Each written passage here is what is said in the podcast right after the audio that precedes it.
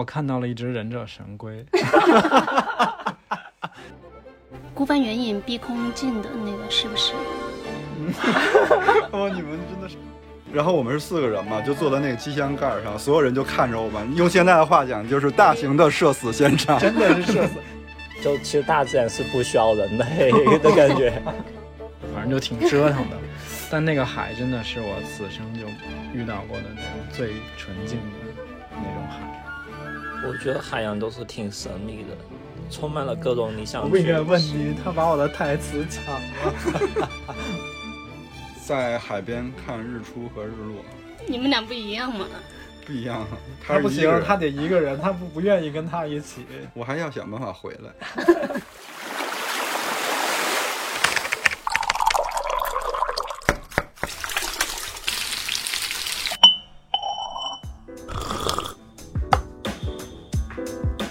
我们需要工作，需要闲暇，需要想象力以及一些理想主义。我们想要潜入生活，听见城市的风味。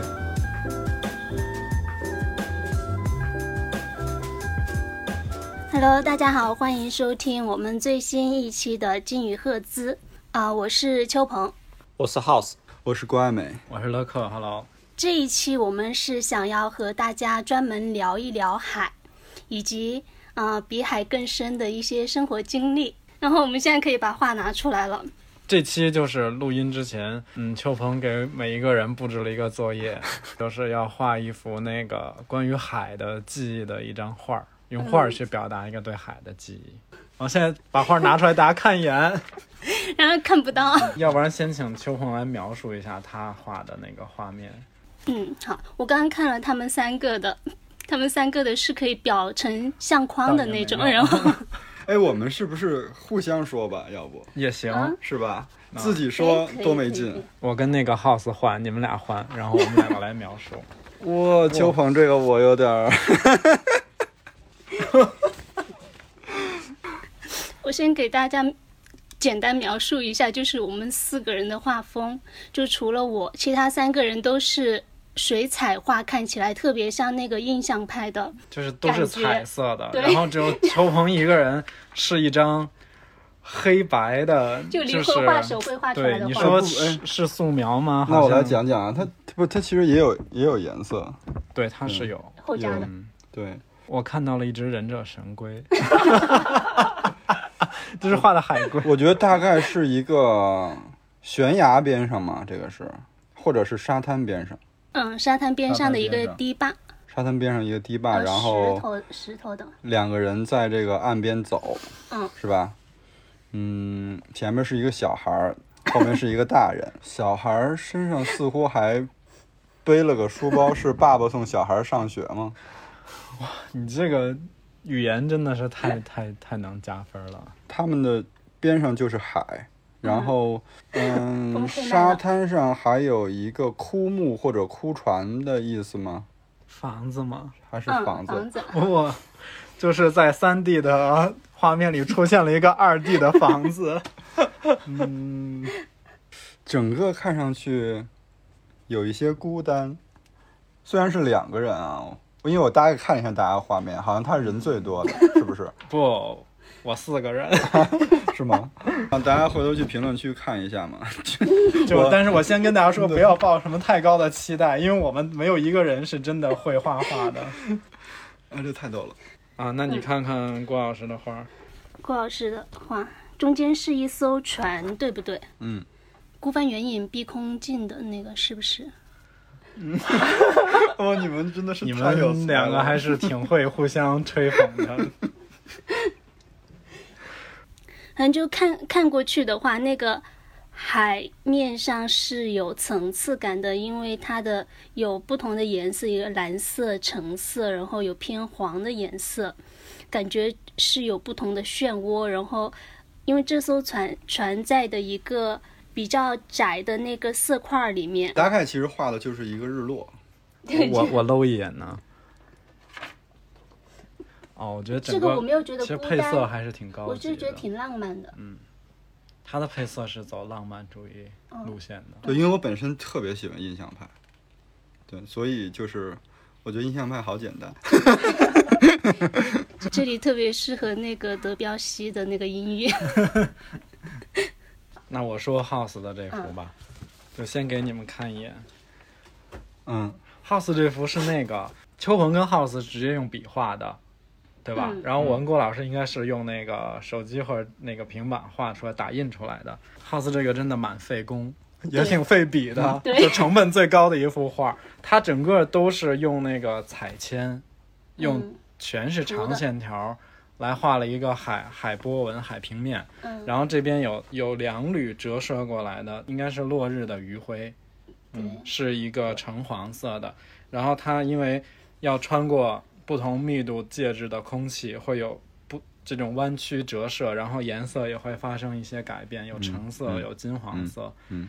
我觉得还挺超乎我想象的，因为之前我是也想画一个落日的余晖，嗯但我当时画的，后来我改了哈，我当时画的是只有一条光线出来，但是它嗯是两条。我觉得这个就是每个人可能他的眼睛里看到的世界是不一不一样样的。。哎，你记不记得你们上期讲新疆的时候说九个嗯太阳，哦，是不是有点？他可能因为戴了眼镜，所以他能看到两 条，你比我多折射出了一条。就之前看到一个国内艺术家，他做一个展，哈，他有一幅作品叫就关于八百九十一次黄昏心灵活动的百科全书，就感觉他说好像就他主要是作品系列都是以追逐一些黄昏啊日落拍摄为主，就好像说有有一群人是特别喜欢。嗯，就追逐拍摄黄昏这种，就是黄金一小时，对对拍照的黄金一小时。你你们三位都是蓝色。我们三个感觉橙色是在黄色，同一个 海，只有你我在自己的是海里的在是海在里一个逆世界的海里。好，啊就逆世就界好 House 逆的世这逆世个界好这个线条特别的细画的，就笔触很工整。嗯，你要这么画有点吗像蓝天，而 且像蓝你天。是不是是要？你我是觉不得是对， 不能不能让它输输给你们，不能让它输在我这个环节，我要尽量用语言去还原它的。因为下一一个他要点评你的，你就给人一些也是要对打下一些基础。 好，可以开始了。然后勒克的这一幅是 A 四纸画的竖版的，然后边角留了白色的边框，就看起来就特别的清晰。然后它主要也画的是蓝色的天空，然后有云朵，然后有沙滩，还有落日，但落日也映射到了海面上。然后最重要的是，海面上有一艘游艇，是吗？是，对，有一艘船，就感海船感觉是特别高级的那种游也没艇。有。待会儿我讲的时候你会知道，对，然后下面还有好像有四个人，是就前面两个是走在一起，后面两个就稍微距离间隔了一 些。就游艇上还有一个英文的单词，然后下面是签名是签的乐克嘛，就上面是伦敦还是什不么？不，上面船上的都不是签名，船上的是它船体上本身印的哦，那个这下面，但是右我下是角用是用手机画的，所以那个手指头写字就蛮难的，就写的很很潦草。其实你可以打印出来用笔写。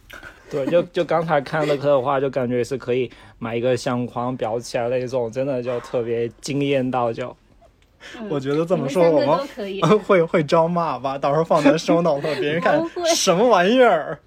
因为之前好像都没有看到大家画过画，好像有一段时间看到郭老师嗯当时说要画画，画过一阵，就朋友圈看发过现我就不是那个料。画什么 画？就之前我们有不有一个同事，他特别喜欢画画嘛，他不是离职了嗯小嘛姐姐，吗对，然后我们那个时候就经常说，那我我我觉得我也可以画，嗯，后来就在家拿 pad 去做了很长时间的练习，后来我发现，嗯，不是这块料，我还是喜欢画好一点，就让乐克说一下这个游艇的故事就。刚才不是说有什么故事吗？嗯，对，正好，那我们就展开聊一下嘛。刚才咱们四个人介绍完这个画儿，我看大家画儿之后，我突然想到，咱们其实都不是海滨城市的孩子，嗯对吧？嗯我们都是从内陆城市，所以其实就是秋鹏让我画一个关于海的记忆，就我我搜了一下脑子里，就全是一些旅行跟朋友旅行的一些故事。嗯所以就是我画的这个画是当时我们去那个印尼呃旅游的时候，然后有几天就是在那个去岛上，一个它是一个群岛，叫做卡里曼爪哇群岛，就等于它是一个跳岛的这么一个行程。然后就这段就这段可以可以稍微讲一下，因为本来那个海岛我还想安利给大家，因为它不是那种特别热门的旅行目的地，就不像什么巴厘岛、普吉岛这种，嗯就它可能路途上会稍微周折一点，但是确实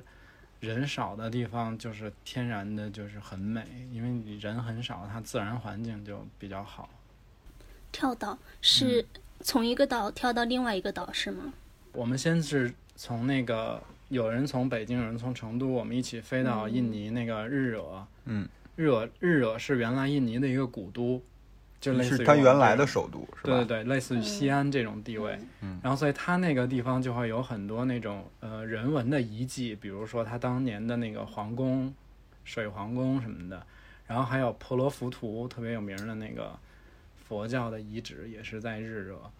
然后在日惹玩玩这些地方之后呢，它附近就有一个叫做卡里曼爪哇群岛的这么一个一个地方，然后你你要从日惹先要坐那个叫 shuttle bus，就是也不是大巴，就是那嗯种一个中转或者是一个区间车的这么一个是不概是像念，但是路程其实还挺远的，也要不是坐大就是一概个公交车四个小时。然后我们坐那个公交车的时候特别狠，因为其实我的感受是，当时去印尼，而且去日惹的游客特别少。对，然后我们坐的那辆车是当地人的交通工具，然后我们坐在上面以后，就整整个车，嗯、我不知道大家有没有坐过那种特别挤的公交车，你就 嗯你当然你坐想过象一下那个新闻里印度挂火车的那个画面，然后我们几个人是坐在那个就是公交车前面，不是有它的那个就是那叫有一个什么大的发发油动机，箱嘛，是前面那个大油发动箱机邮哦，我大箱。概知就道我最们以早的前那种公共汽车。嗯我们以前镇上的那种大巴车也会这样，就是前面有一个平的嘛，对，然嗯后那个就当地人特别好心，因为那儿真的还嗯民风还挺淳朴的，司机啊，然后包括里面的乘客，就发现上来四个异类，你知道吧？就是都是那种眼神，很好奇长，得但不是一没样嗯有恶意。然后他们赶紧就说：“哎，把那个机箱盖儿，就那个油箱腾嗯出来，说，哎，你们坐这儿吧，因为车上已经没有位子可以坐了。”然后我们四个人很挤，然后我们是四个人嘛，就坐在那个机箱盖上，所有人就看着我们。用现在的话讲，就是大型的社死现场。真的是社死，你就感觉是那种自己是野生动物园里头的大象还是老虎什么的那种。问题是还坐了很长时对，大间，概有四个小时，然后也这么久，对巨热。你想在那种热带国家，公交车也没有空调，它是一个那种大巴，但是很很简陋，对像我们这边八九十年代的公交而车，且人很挤，是不是？对，就如果北京人可能特别有感受，就是特别热的时候，嗯。在坐通勤吗坐三百路公交车，就是那 个感觉。然后等于你要从日呃日惹这个地方嗯先辗转到那个、那个港口城市，叫做哲帕拉。嗯，然后再从哲帕拉换船去这个卡里曼爪哇群岛。嗯，然后换船呢，因为它那个船的班次非常少，因为游客本来就非常的少，而且我们去的时候正好也不算旅游旺季，嗯，它是刚过旅游旺季。对，然后你就需要在哲帕拉那个地方住一晚，因为当、当天已经没有船了晚。了，对，然后你要买早上起来八点多还是十点的那一班船，可能一天就只有那一班上这个岛。嗯，嗯，对，然后我们就在当地的一个，因为但那种地方你也没法在那个网上提前订什么酒店啊就，随便找，就完全不。可能，你只能找当地的那种农，类似于我们农家乐呀，就是私人开的这种民小宿嗯旅呀馆，对。然后那个旅馆的老板还挺好心，说那个，哎，说那个算我帮你们去买票吧，因为他可能觉得我们一个就外国人也可能语言也不通嘛，嗯，然后就是我们本来是打算当天下午或者晚上就去买，他说算我帮你买，明天早上买买好给你们就就行了。 嗯，结果，因为他那天一天只有一班船嘛，我就很担心明天再错过，就还要在这儿再住一晚嘛。嗯，结果第二天早上起来准备收拾东西退房，然后就问他说那个票就是帮我们买好没有？他说这着什么急，还没买呢。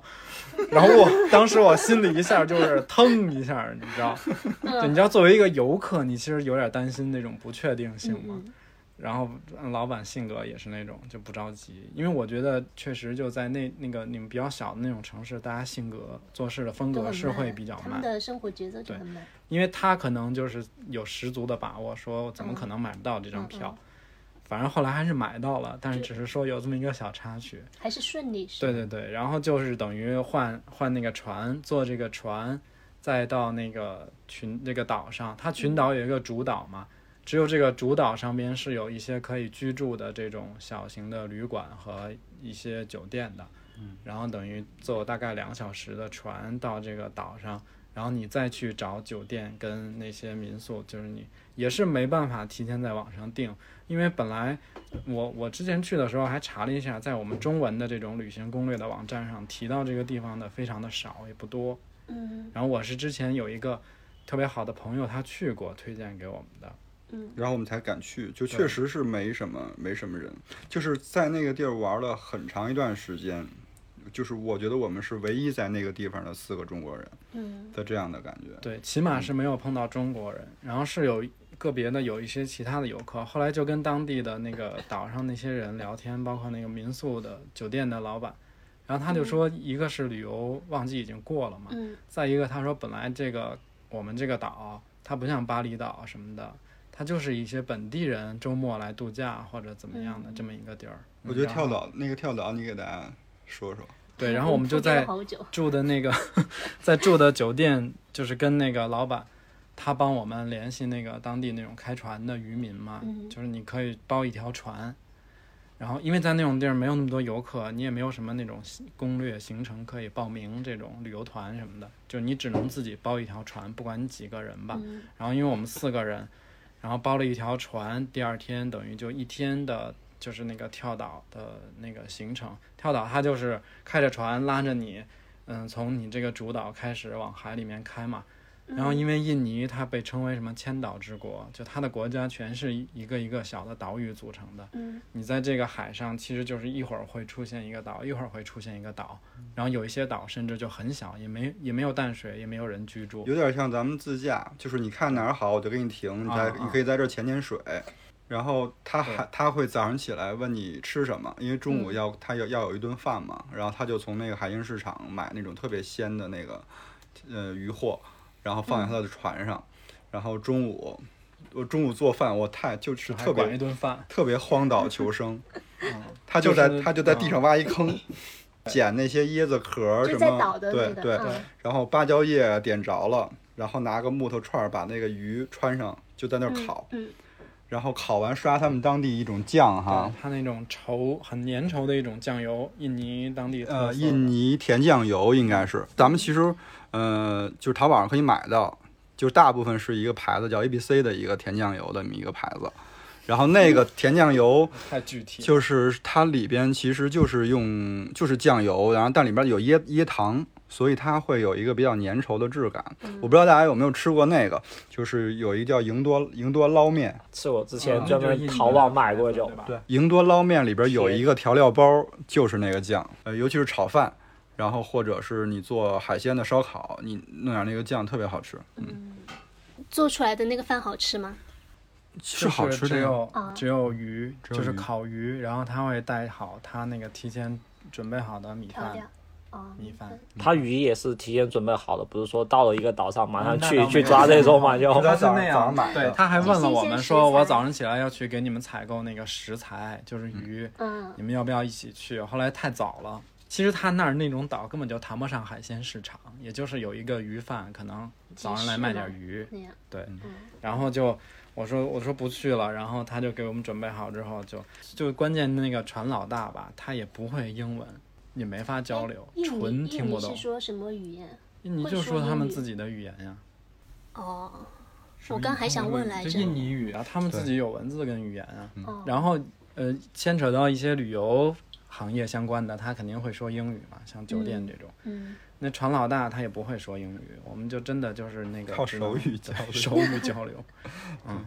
就是我们住的那个中心岛，嗯我觉得挺牛的。它它其实本身不大，嗯，然后我们租了一个摩托车，你就可以环环绕那个岛了。就因为它那个岛上没有，其实没有其他的娱乐项目了。它不像嗯那种开发过，比如你可以做那拉拽、拖拽伞啊，或者是什么香蕉船啊，这种水上项目都没有。嗯你基本上一个多小时就能绕那个岛一圈了，差不多。哦，嗯就真的还挺小的，对，非常然后但是里边的那些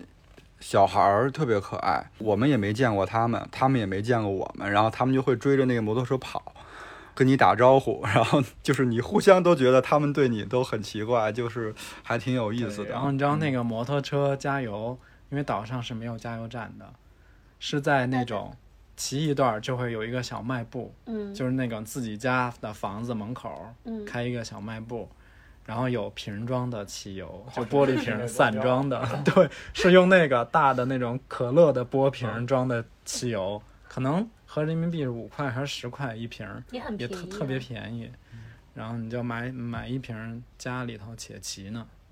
然后那个岛上最中间是一个足球场，它白天就是足球场，有人在那儿踢球，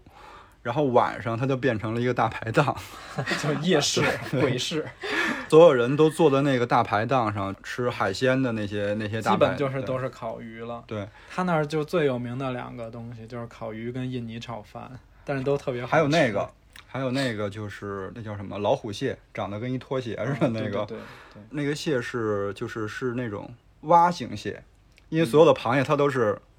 横着走的嘛，对，啊它是对竖着，然后那个螃蟹是竖着走的，有的时候我们会在国内的那些自助餐厅可以吃的，但是一般自助餐厅吃的时候，你会觉得它很大的那个氨水味儿，是因为它品质不太它好死了，是冰鲜的，嗯，但是在那儿吃的是非常新鲜的，就还挺甜、挺挺鲜的一个东西。然后最神奇的是，因为那个印尼是那个穆斯林的清真教国家。居民最多的一个国家，所以嗯它等于全印尼都信信那个伊斯兰教嘛。嗯然后，所以他们就会在一个整点的时候，他们是一天呃有四个做点，礼拜是不是？对，放那个《可兰经》古兰经，经嗯呃，对对对，《古 兰经》 就是它全全城，包括印尼的城市，还有这种岛，嗯，它会有那种大的扩音喇叭，就全程在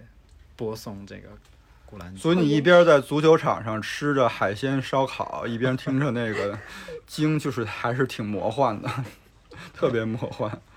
你们之前说跳岛的时候，我真的以为它就像一项运动一样，你以为知是道吗？人跳过去，撑一个杆儿跳过去那种。对，就是类似于那样的，然后我我画的这个画儿，就是那天我们在那个跳岛的时候，大概是在嗯傍晚快收船了，快回来，突然就海面风平浪静了，就是一点浪都没有。我们在那个船停在那个远处，然后我们就下来在沙滩附近，往海里面走。然后当时我跟我们一起去的朋友就说，这个地方现在这个景象就特别像那个是哎玻利维亚还是哪儿的那个还是哪儿的那玻个利维亚天空之嗯镜，天空之镜。就整个海面变成了一个镜子。所以你看我这个画里所有东西都是镜像的，嗯，太对，阳、船还有云，它都是镜像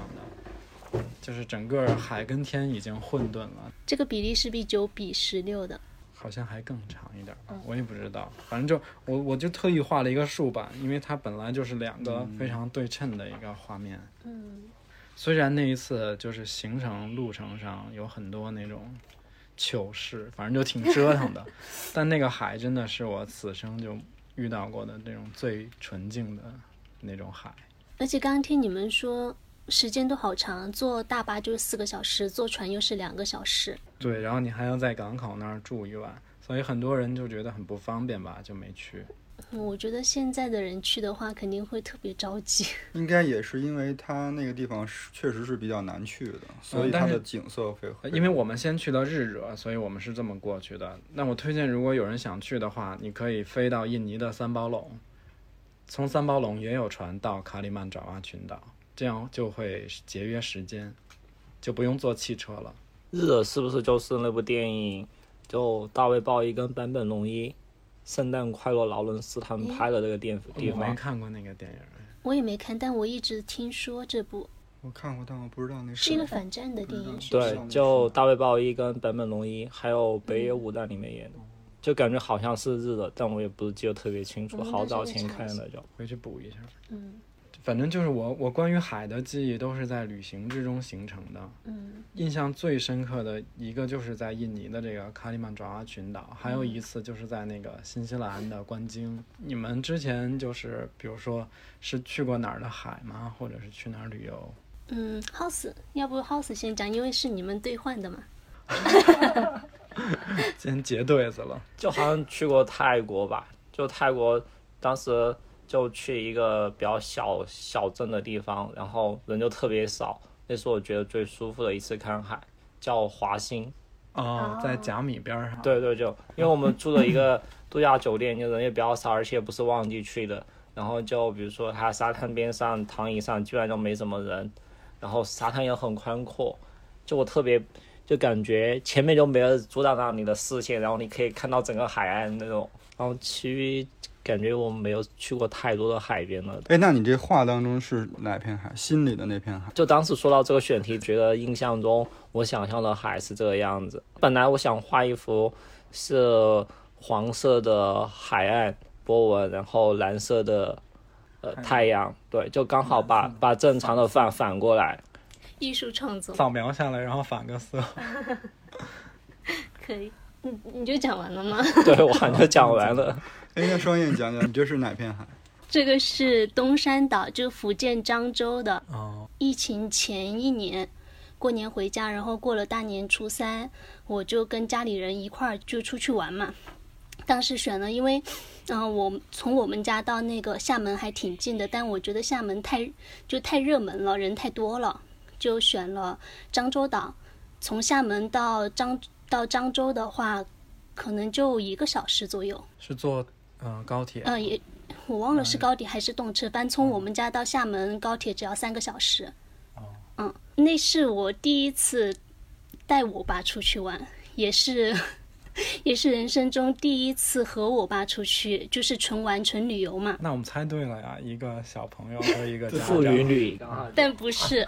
不是妇与女。嗯，我们到那里的时候，因为我我我们家里人性子都比较慢，所以到那里也没有特别安排行程，就很佛系的一个安排。画里面是我爸跟我弟，走在前面的是我弟， 我弟他当时那个带就背了一个，这这背了一个书包，那画画的很棒啊！他画出来了，就很写实。我后来看我拍的那些照片嘛，我就发现我拍了很多他们俩的背影。我们是有一天早上，然后从那个住的地方出发，走了可能有四五公里的路，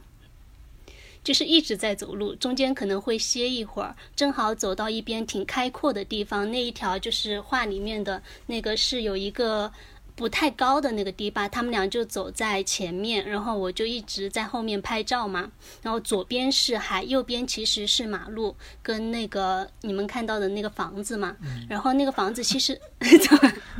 二维的房子，那个房子其实挺破的，废弃的，是废弃的那种，嗯对就没，人废居弃的住的房子。是的，那这画的很费气。就是我现在想起来这个画面的时候，我就想起前段时间我们经常会聊到的那个电影，就是《之愈合》的电影，有一部是《嗯比海比海更更深》，深还有《步履不停》嗯我们真的是那一天上午都在走路， 哦，不可以。 你还把你这是为了俩践行这个电影，然后就带你爸和你弟去。 没有，是先去的海边，然后电影是后面看的，就觉得有一种很奇妙的连接，你知道吗？就《比海更深》，它本来讲的就是亲情嘛，就是你看起来家人之间的那种情感好像特别的淡，就像你面前比较平静的海面，但是其实在海更深的地方就是比较波涛汹涌的，然后。那种感情，只是你不说，但其实还是心里面会有很多起伏的，就是跟家人之间的像那马里种。亚纳海沟那么深的感情， 就是把把那个珠穆朗玛峰倒过来扣上都填不满这个海 沟。嗯，就是这样的一个故事。嗯，那郭老师的呢？我这个就是你就是关晶嘛，你就你就把关晶说了就行 了呀。我这个就是新，我这个就是新西兰的， 正好就是日落的时候。嗯然后其实关京，关京其实是一个，就是因为我之前听我的一个朋友说，他们出他们出去玩儿，然后就是当你在海面上看到鲸鱼的时候，那个感受是你必须得你真的。亲身在那儿才能感受出来的，因为鲸鱼真的是你平时太少见的一个，你能巨大的对，你这能种见到生你物嗯能见到活生生的它，就还是挺不一样的。而且就是，嗯，观鲸其实是需要需要运气的，就是你去它要你去出对来对，你去了你你其实你不一定可以看到，它取决于就是你的你的向导对这片海够够不够熟悉，然后对他们鲸鱼的这个栖息的这个地方够不够熟悉。嗯反正当它出现的那一刹那，我觉得，嗯，就又经常会说到一个就是嗯好像全世界都安静了一样哈。凝对固了。对，对，当时就是真的，就它因为鲸鱼只有在换气的时候才会浮出水面，嗯，在它换气的那个过程中，对你你也的呼吸是屏住的，对，就是你好怕有一点声音影响了它，或者影响了这个当下这个你你的状态，反正就是那种反正我神对圣的时刻。对，所以所以我其实我觉得，大家有机会应该就是都看一次，然后嗯才能感、感受到那个。但其实我们大部分去新西兰都会做的一个项目是那个海钓，嗯，然后也是包一艘船，然后船长带着你出去了。之前会还会说钓龙虾哈，对对但是其实不是真的你在那儿钓钓，不是你拿一个个，钩儿钓，啊嗯，因为虾有没人法那帮么你钓钓。吗？还是是他提前把笼子买好，对你去收获，但也有可能这这其实也看很也要看运气，他会下几个笼子，有的笼嗯子带上来就是空的，嗯，对，然后有的龙钻上来可能有有那么一两只，比如说那那如果船上的人不多，然后这这几只龙虾你就都可以拿走了，你就回去找找地方去料理它就好了。嗯，但是海钓特别难受，巨难受。为什么？因为那个可能也是当天就赶上风浪比较大，是只是说那一次的经历就，会晕船，就是你知道你你坐船，其实船开着在海上，嗯你倒不怎么容易晕，但是有些人还是会晕。我会但是这个船一旦停了，嗯，因为它浪是一直在这啊样对，左右摆的，然后你的人就一直在那种左右摇摆，摇一会儿你真的就已经非常的难受， 整个船上的人面色就是很凝重的那种。嗯，感受过那种。而且上次乐克还救了我，因为啊那浪真的是巨大。然后呢？然后它出是什么事啊嗯它了是一艘快艇，它速度很快，然后但是它在那个遇上那个浪尖儿冲过来的一瞬间，它会飞起来，整然后个船会飞起来。然后我也就跟着飞然后了进去。他当时就没抓 住，他整个人双脚就腾空 了，然后我就你对，因拽住为他在我边上，我就薅了一把，把他又了薅回了那个甲板上它。。你知道我昨天正好看那个动画片，就是《悬崖上的金鱼姬》嘛，它有哦一个差不多的画面，就是来海啸的时候，那个妈妈跟小孩在边上停车，在边上的时候，那个嗯小孩就感觉被风要吹吹到海里面去，然后哦他妈就一一把把他抱 住。反正他嗯就一把把我把我那个拽下来捞回来了。嗯，反正就是还就海钓是要做好那个晕船的准备。感觉很小心呢。嗯，还有一次去那个去去哪儿啊？就那个靠岸半天都停不了。那是在菲律宾，嗯，然后在薄荷岛那边。然后那次其实是更比这就个是比海钓你知道还煎那个熬嗯，在那个本来他坐船时间不长，嗯可能也就是一个小时或者四十分钟，因为也是从一个岛到另外一个岛，然后结果那天风浪巨大，然后这个船已经到港了，就光停船靠靠港，就是靠到那个你走走到嗯就木头那个、那个栈道那个这个步骤就花了四十分钟天哪。然后就一直在那儿飘啊飘啊飘啊飘，然后你就会看到那个很有意思，因为我其实还好，我不是特晕船的那种，就整船人嘛，因为也是当地人也很多，他们也不怎么晕船。然后刚开始就是那个谈笑风生，大家一路上聊得很嗨。然后在这个靠岸的四十分钟这个过程，你可以很有意思的观察每一个人脸上的表情，就是从那种欢快到沉郁，到对沉郁，然后最后到那种已经有点要捂住嘴巴，就是那想种吐谁也了别跟我说话，就现 在我听到一个字儿都能马上吐出来的那种，就是那种表情。所有人都是特别逗。嗯，那新西兰那一块儿除了海钓，还 有什么？海钓观鲸，吃海鲜，对，因为新西兰那你个们海料理的话域，去找它那个海鲜的品质特别还挺好的。比如它的那个，为什么去那儿钓龙虾，是因为它那儿的龙虾就挺有名的，它是盐龙虾那种红色的，就是跟波龙不一样，它没有那俩钳子，它是叫 crayfish，是那种那种龙虾。 就是用最简单的料理，因为我们我们有大厨啊，乐师傅在呢嘛。在酒店里酒店就里是面吗？我负责干这种， 都是干的这种。我们一般去海钓的这种地儿，它就不是住酒店了，就是住那对我我种家庭旅馆嘛，差会不多是。定对那种，呃哦这种比较叫舒服嗯 motel，应该叫 motel 比较合适。它是可以那种你开着车去，把车停在那儿的那种家庭旅馆，然后嗯也也或者是那种就一个独栋的，嗯叫什么？反正就那种独栋的一个 house 之类的。house，就 它也没有到别墅那么豪华，你不能叫 villa，所以它就是一个大 house。然后它里边一般就是会有标配的厨房那些都有，然后它还会有，因为老外很喜欢 barbecue，然后他们就会每院家子标嘛配那个对那个那个烧烤炉。哦，然后因为海鲜其实最好的方法就是最简单的就是烤，煮、蒸或者烤。这个才叫高端的食材 嗯选择的料理。要加一段那个舌尖的配乐是吧？反正都是乐师傅做的。外国好像很多这种酒店，呃，不不酒店就住宿的地方，嗯好多这种类型的。对，因为它那个地方就整个新西兰其实只有一个算得上是大一点的城市，叫奥克兰嘛，其他地方其实都还比较那种，不是大家想象中的那种特别当烫那种那种风景。还是比较村，就是对村，纽就是村儿就他是们村。当地的留学生，我们朋友都说。嗯欢迎又来我们纽村儿，我们想象可能它是那种美国的那种很发达的一些城市，它有点像美国公路电影上那种、啊那乡种村里面 motel，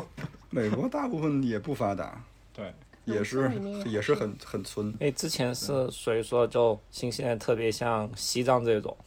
就就人特别少，然后就风景嗯我又之特别前多对。之前朋友那个会问我说：“你新西兰玩回来觉得怎么样？值不值得去？”然后我就说我用一句话概括一下，就是一个没有高反的西藏，就是它没有高反嘛。然后因为它的雪山冰川都是因为它的纬度，不是因为它的海拔，就它海拔没有那么高。然后整个，而且它的纬度在那儿就决定了，尤其是南岛。它的海跟那种，比如说像咱们去那个泰国、印尼这种热带海域的风景就完全不一样。它不是那种什么青透啊、蓝绿色交替的这种感觉，它是一种很苍凉、很壮阔的那种景观。就北方的海是比较、是不低饱和的感觉。对，还蛮适合那种暗调子的那种。对啊，对，还有一个特别印象最深的就是见到了一个动物，把我给惊着了。原来我真的不知道它有这么大，什么？就信天翁。哦，经常在书里面看到的，就是你海钓的时候，它会追着你的船，嗯对，因为他知道你要掉东西起来了，他要抢你他掉嗯抢出来的你嗯那个东西，真的巨大，大概成年的信天翁大概它两个翅膀展开大概有两米，你们想象一下，嗯就是一个庞然大老物在子你妈面都前是抢有食物，老鹰都没这么大，嗯，真的它巨大，然后特别好看，它特别是不是漂嘴亮特别长那种？对，就感觉它的整个一个脑袋加脖子比我们家狗都大，好精神，特别精神，啊，比比比 比馒馒头头大大多多了，没有说它脑袋加脖子就已经比，就它的脑袋巨大，真的像一个小西瓜那么大了我觉都，得可能有金毛那么大吧，差不多差不多，是吧？嗯哦嗯，对，用金毛比较可能也还比较是形第容，一次看到这么大的鸟，太惊惊了。海鸥跟它比就是脚趾头的，那它跟金鱼比呢？那嗯就是小巫见我大们巫。见到的是抹香鲸，对新西兰那片海域，它是抹香鲸的活动的，它还不算。是最大的那个。然后抹香鲸其实它是在那个，它在那种你观鲸的这这这几类鲸鱼里面常见的这几个鲸鱼里面，它是算很低调的，就是性格很很温顺、很低调的那种。嗯它没有很活跃的那种动作，就是什么又甩尾。那个海鱼不是海海鱼去了，海豚就跟它形成了鲜明的对比。因为海豚好爱凑热闹 啊，很张扬，就感觉你们都在看鲸鱼，不行不行，我对，们要然后我也不知道是它知道是有人在端着相机拍 照，关注它就一直追着你的船，然后一直从海海面飞起来，飞起来，就是飞拍起我来拍我， 就是那个， 就一群过来然后各种拍我，姿势拍我往外嗯飞。特别逗。哎，那刚刚你们不提到了在在印尼跟在新西兰都有吃海鲜吗？嗯，那泰国那边你们去华欣的时候有吃什么吗？还记得不？就好像就一些比较常见的一些虾啊、蟹啊，然后这类的。嗯。然后其余好像就没有特别印象深刻的一些特别的海鲜，或者说一些鱼类。在爪哇那儿吃了一个那叫青鱼是吧？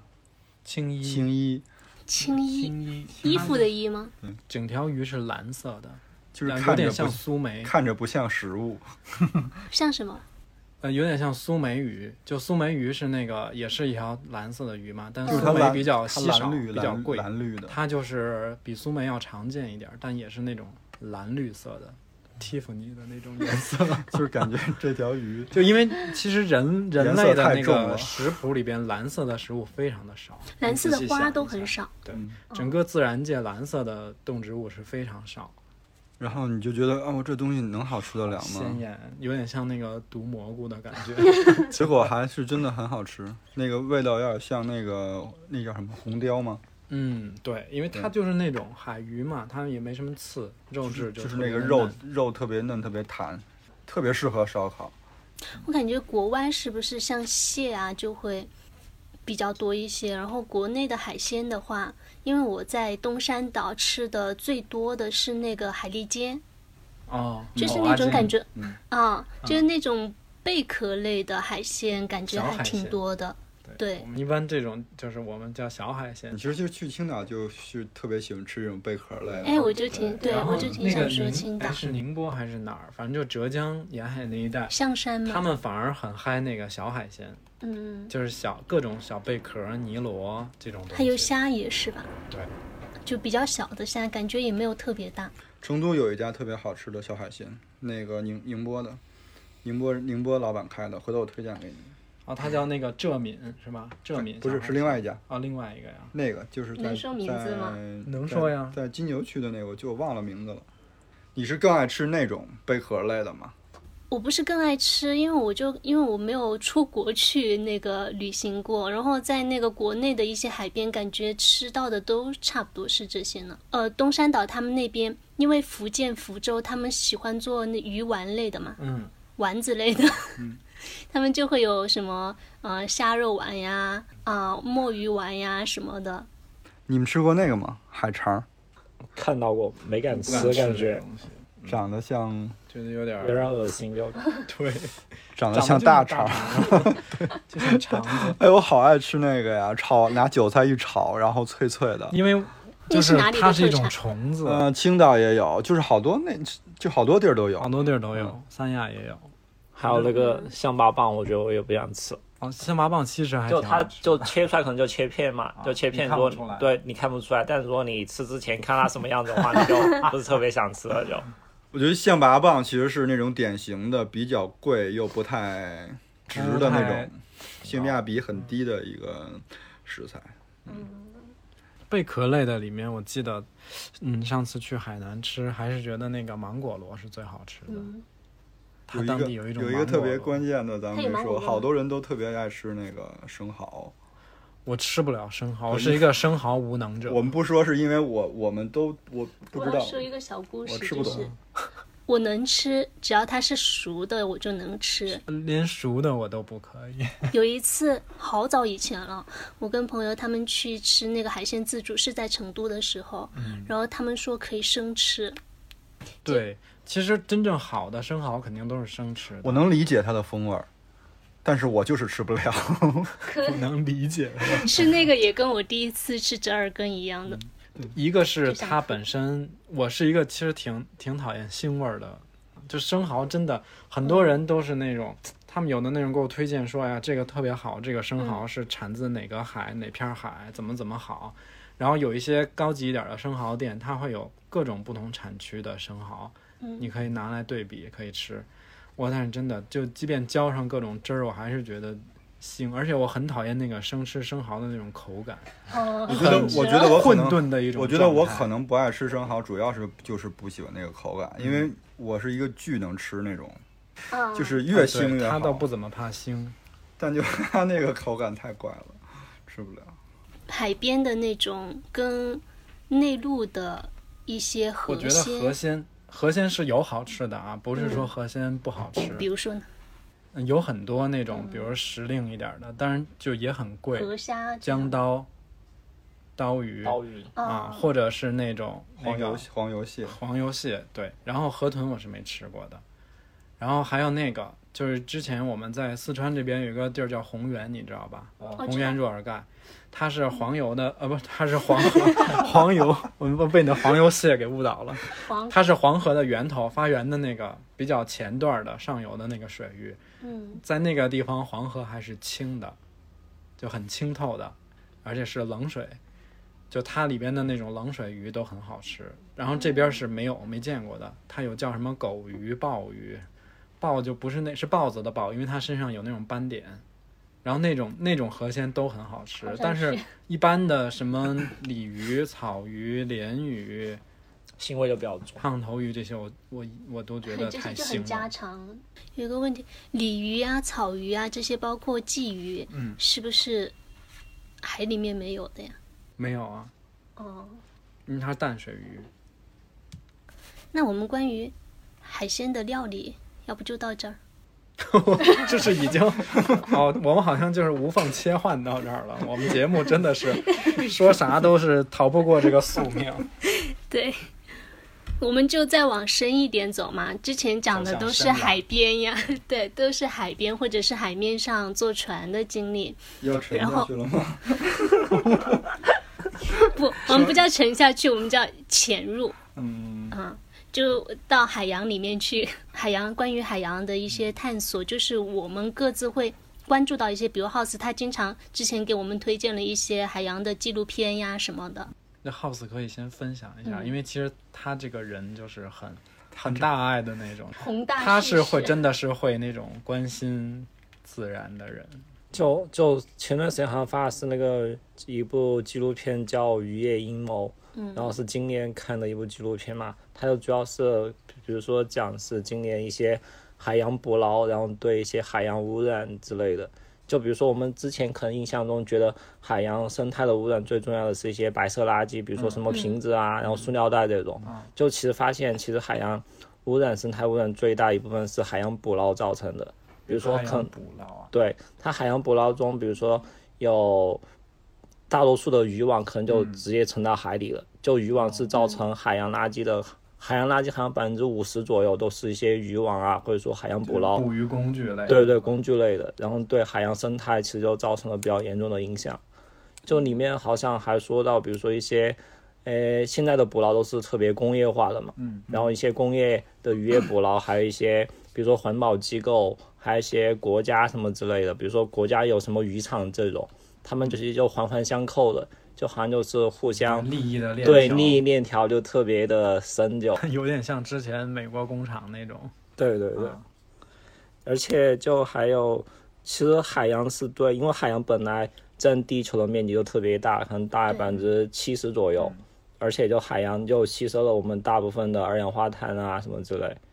就比如说像鲸鱼这种，因为鲸鱼可能如果鲸鱼消失之后，可能整个海洋生态就会完全破坏，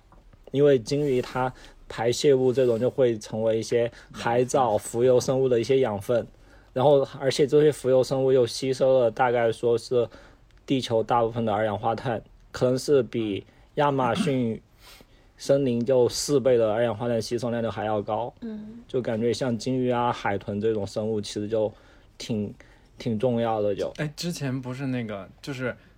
一条鲸鱼死亡，不是有一个专业的名词？鲸上次落他说是对不，是叫对鲸落。嗯。然后说那条鲸鱼它死了之后，都会在很长一段时间里给整个海洋生物提供一个养养食分啊、对食物，就就好像说是大概会提供一百二十年左就它右，的肉和骨骼对那对些，嗯对，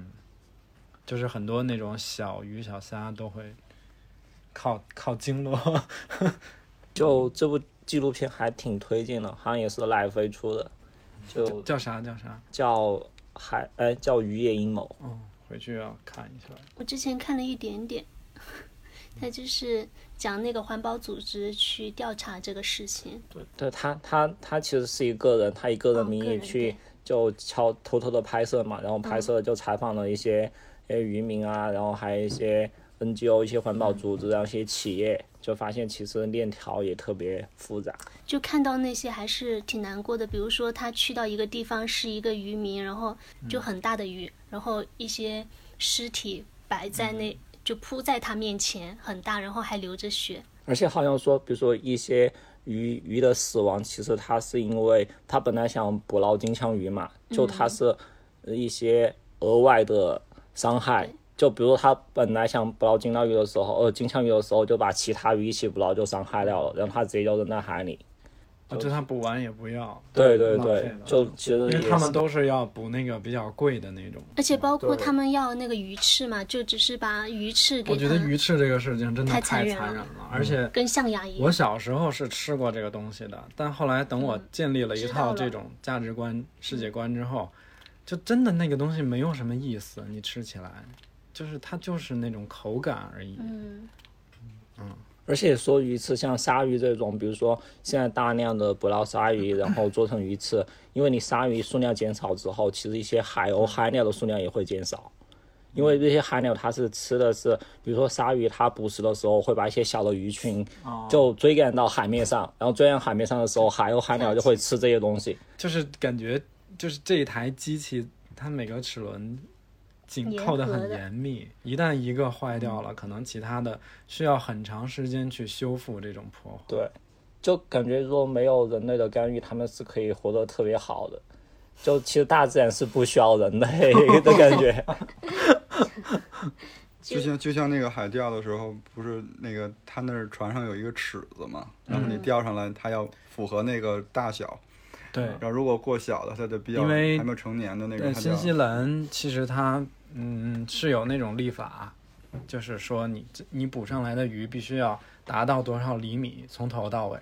才可以捕捕捞。然后如果是小鱼这个的，就必须要放生。我就在想，其实只要你愿意去多想一下，想就怎么来保护这个，你是可以一方面得到食物，一方面又能维持海洋生态平衡对的。，其实像我们国家，哎，也不光我们国家，很多国家它都会有那种休渔期制度嗯嘛，，对，就是我每年只是集中在某一段时间内是嗯可以捕捞的，然后剩下是要给那个生态系统一个修复的过程，就是让嗯它鱼类是可以顺利的产卵繁殖后代的。就它本来也是抱着一个这种就可持续发展的这么一个初衷，对，以前觉得可持续发展好好空洞。现在觉得那部很纪录实片，他最后说好像永续捕捞这个概念是不存在的。什么永续，对，就嗯就是比如这说种，就比如说我们就觉得它是保护的是可持续，但其实最好的保护是少吃或者说尽量不要吃 鱼。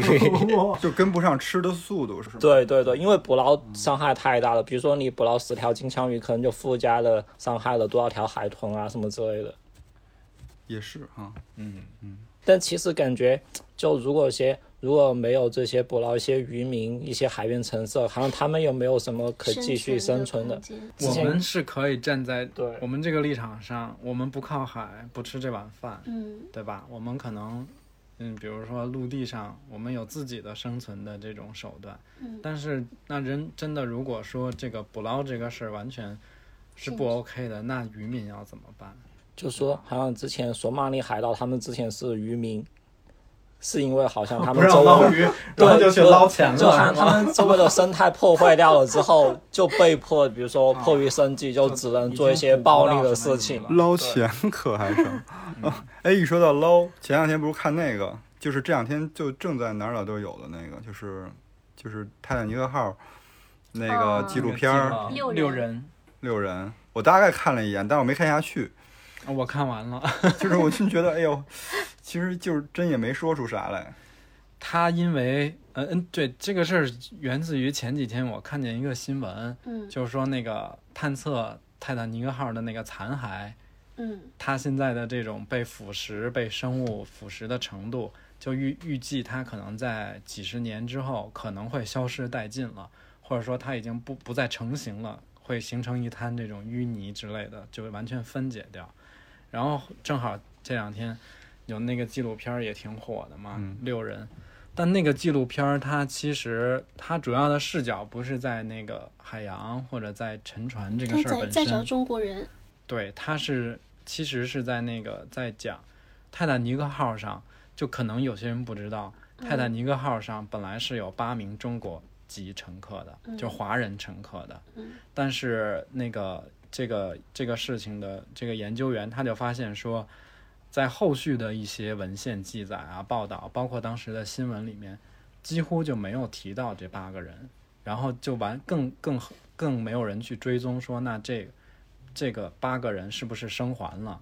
然后他们的后续的踪迹是在哪儿？嗯然后他就去调查，等于做了这拿当成一个课题去做，去研究。后来发现这八个人里面竟然有六个人都生还了，然后就觉得这个概率还挺大的。嗯，嗯，其实就像破案一样，就一个很小的线索，然后去追着这个线索去找这六个人他们后来的生活轨迹。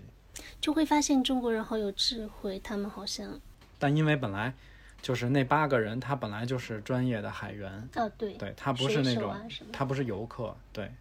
然后那天你推荐这部纪录片之后，就后来就想，就一些大的事件，它关注个体的时候，就嗯会发现会更加有意思，更加就对充满故事性。我我对之前因为那个，比如说像一战、二战这种大的历史事件的题材的这种影视和文学作品特别的多，但我发现我喜欢的全是从，嗯比如说某一个或者某几个个体去出发，以这种个体的视角来看待当时的社会环境怎嗯么怎么样。这个就跟那天其实听那个文化有限，超哥跟大一老师他们也聊，我们就是在描述这种大的社会动荡、战乱，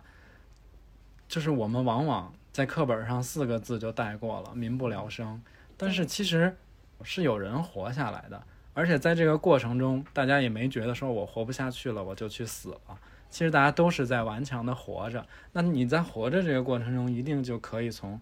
这个个体上去找到一些其实是有血有肉、更有意思的这种东西。就是那一期《失落的卫星》是嗯对，就其实说到这个，就延伸出来一个问题，就是大家对海的感受是不一样的哈。嗯，就是都是什么样的感受？我先说我的，我我其实我本身我非常喜欢海，它有海鲜，但是我又对海有非常非常大的恐惧。就比如说咱们出去那个，就是会有一些潜水啊什么的，我连我是连那种浮潜都不敢的，因为本身我不会游泳嘛，永远都是他们在底下玩巨嗨，我在船上晃悠着。我记得你我们之前在梳理那个品牌故事的呃，就故事的时候嘛，有一嗯个故事就是说，嗯、如果说船它遇到无风无浪的时候，其实是最让人、最让人恐惧的嗯而时候。且也很难熬的这么一段，嗯，就是季风突然停下的时候，我是觉得在海边挺好的， 在海边的时候你就会觉得挺舒服、挺浪漫的。在海边是啊，但是都但你还是在陆地上，它的前提是，所以，所以就是可能没有进到海里面，你嗯就没有办法感受那种恐惧。 可能是因为我们感受过在海很深处的地方的那个那个大浪吧，你就可能你还是稍微有点，哎呦妈呀！然后就是泰坦尼克号这种印象就出现了。 house，你觉得？就我觉得海洋都是挺神秘的，充满了各种你我想不应去该。问你，他把我的台词抢了。我也我我也是，你先说，你先就会感觉有很多，就本来我们生活在内陆的人，就感觉海洋有很多想探索的东西。就算是生活在海边，他也不可能就完全就深入潜入到海洋的深处，完全就窥探到海洋的一切的东西，就感觉是充满了各种神秘。而且海洋的颜色，比如说蓝色，有时候会嗯觉得特别像银河，就蓝色的宇宙这种。很深邃的，对这就是我能完全理解那种那些他们特别喜欢潜水的人哈，就因为确实你到下面看到的东西是完全不一样的。就可以满足好奇心。嗯然后你之前的那些对海的想象啊，真实的在你面前了。其实也可以找到很多这种这种的纪录片儿，好像有一个十几集的一个中国的拍拍的一个纪录片儿吧，就是专门拍拍水下的。是嗯潜废墟的那些是不是？就对他们有人专门是找那个海底下那种废墟啊、沉沉船船什么这的些，就但其实就是你光看底下那些景色，其实还是挺挺猎奇的。但不过整个那个纪录片，我其实不是特别推荐，它有点太上纲上线，我觉得就没劲。我我对那个海洋的其实第一印象，从小建立起这个观念，是因为我小时候上学的时候，我最爱玩的游戏是《大航海时代》，当时那个日本光荣出的，还是哦嗯 PC 版的。要那要出新的了，你知道吗？我不知道， 但我觉 得我即便出新的了，已经脱离那个我也不一定游戏了玩了，因为我想把那个最最美的那个童年时间就就就停在那儿。我前段时间看新闻说马上就要出新的了，